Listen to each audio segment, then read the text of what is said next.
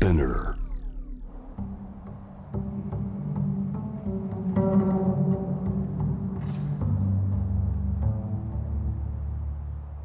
藤原信也新東京漂流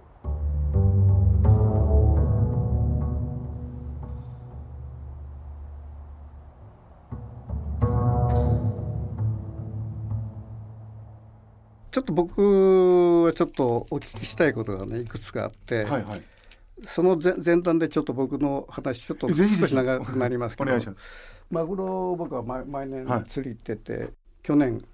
12月に船を予約して、うんうんそうするとこういう状況でねコロナでももう行けなくなっちゃってであのこのマグロ釣りのなかなか面白くてですね、まあ、別の意味でねあの釣るでしょ釣り上げてあの神経殺しってこうあうん。の鉄線を入れるんですよね、うんうんここの髄にずっと。なるほど。ほとんど死んだ状態のがですねあの髄にこう鉄線入れるとバシャーって跳ねるんですよ。それでその跳ねたあの跳ねたあの勢いでこう時々人がね跳ねられて海に落ちたりすることも それそれ用心しないすとね。ごいなそれは。だからマグロってまあ死んでるんだけどお神経系は生きてるんですね、うん。まあ、の脳もそうだと思うんだけど、まあ、一応まあ完全に脳死をさせた状態で、うんうん。えー氷水の中にぶち込むんでうんうすよ、ん。そうするとねマグロによってはねあの発熱するんですよ。え氷水に入れた後に？氷水入れると、あのまあ物その個体によるんですけどねあの発熱して、はい。へあの肉が蒸れることがあるんですよ。え。ということはその細胞がね生きてるんですね。あのなるほどなるほど。要するに脳脳は死んでんだけどここの細胞は生きてて、ええそこから発熱するんですねだ。から細胞がうん抵抗するんじゃないかと思うんですあよーね、生きようとしてなるほど。だから発熱するっていうか。だからあんまり発熱したあの個体はねちょっと味が落ちるんですよね。ああや焼けるとかいうやつですか？そうそうそういうことですね。それ個体によるんですけどね。結局生命力が強い個体の方が、うんうん。あのまあ肉蒸れしてしまうっていうことがあって、おお3年前にあの沖ノ島っていうあの、えー人が入ってはいけない島はいはいだから写真ねええ撮られてましたよね写真展やったんですけどあそこにもあな何回も通ってあそこ入った時に必ずその全身、うん、すっぱだかになって、うんあのいわゆるみそぎをするわけです、はい海で。そうするとあのやっぱ同じ現象が起きてあの発熱するんですか？あったかくなんですよ。特にふ冬場なんかねはい。は入って冷たいってなって上がるとあのポカポカするんですよね。おおおおだからこれあのあのいわゆる一般的にこのみそぎっていうのはこうなんちゅうかこう積み落とすみたいなね、うん。その煩悩を落とすみたいなこと言われてるんだけどそれはまあ便宜的なことで逆にその生命力をねこうバッと出させる冷たい水につ浸かることであの身体の生命力がバッとこう出てくるんじゃないかと僕は思っててでその生生命力がこう高まった時にこうあのお祈りあげるみたいなねそういうことじゃないかと僕は思う自分と体験でねなるほど。それがまあマグロとちょっと似てるなと思ってでそれと同時にですね下腹に力が入ってくるんですよ。ほうほでこれがね何回何回かやってると徐々に下腹に力が入ってきてあの出す声もこうつ強くなるっていうか。あの沖ノ島っていうのは一人が大体10日から2週間あの勤めるんですけども。あ宮司さんというか、ええ。ええ一人でね。はい。それで毎毎日そのあのみそぎをしてすっぱだかねみそぎしてあの祠まで行ってあの森とあげるというそういうことをやってんだけどその祝詞のねあの声がねやっぱりあのちょっと違うんですね。あの下こう腹から出てんの声がね、インドでほら沐浴するでしょ、えあの時も同じ現象があったんですね。えはいはいはい。あの何度もやってると下腹がこうしっかりしてきて、あの力が入ってくるみたいなね。でこれねあの僕はあのなんでこれ下腹に力入るのかなと思ってまあそそれまああのことでずっといろいろ考えてたことがあって茂木さんもあの腸内フローラのことをはいはいはい。ちらっとお話になったでしょう。あのまあ、腸内細菌そうですよね、うん。それがあの活活性化するんじゃないかっていうのはなるほど。あのそういうねところふふっとこう思っちゃうわけですよ。特にガンジスなんてものすごい細菌だらけでしょ。で1リットル1ミリリットルに 100, 100万個100万個ぐらいですかね。なんか細菌細菌がいるみたいな。そういうそのあの身体とこうあれの細菌のこう交換が起きてんじゃないかっていう感じがどうもしちゃって。それでこう腸の中にまあ100兆個の細菌いますよね。でそれはなんか1万種類とかなんかいるらしいんだけど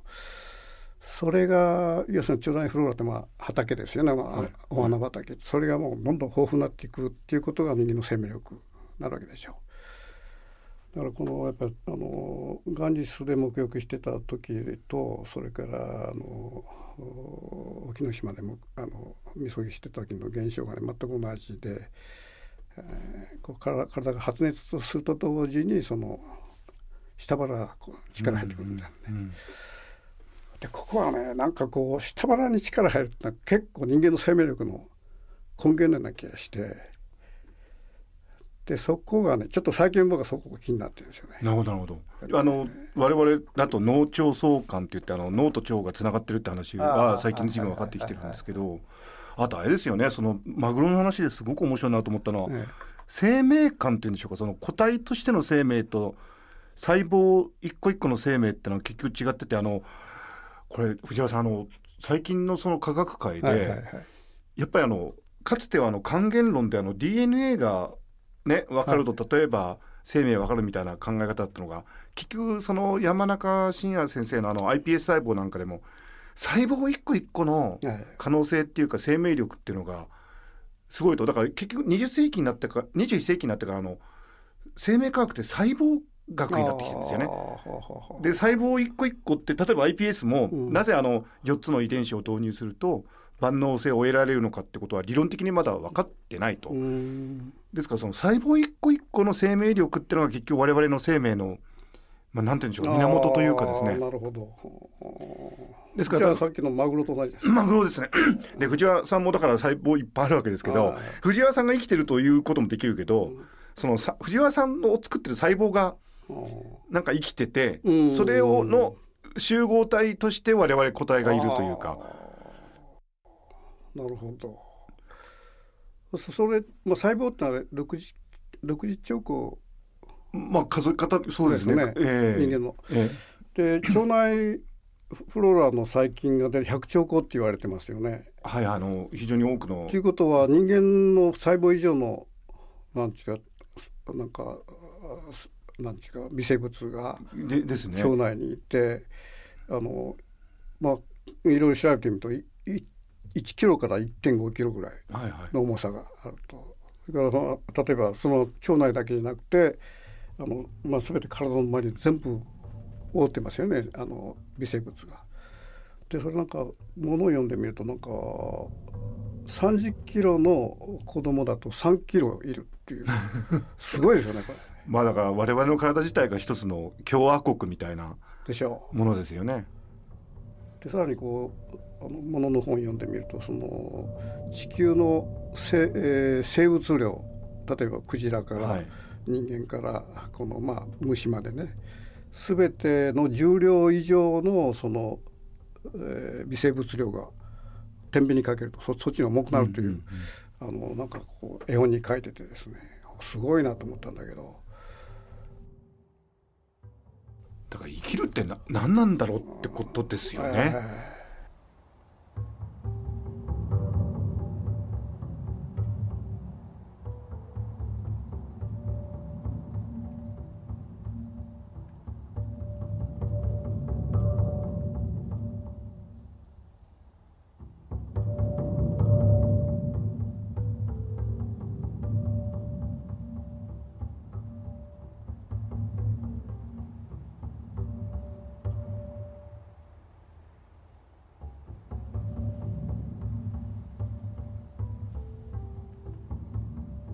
藤原信也。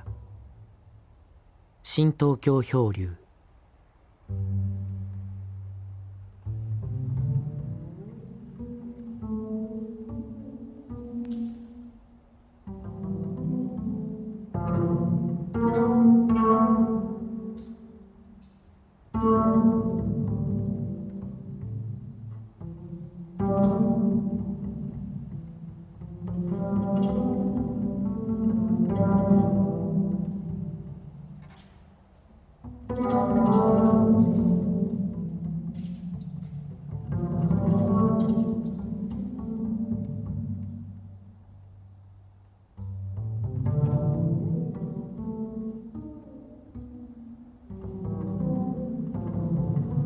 うん。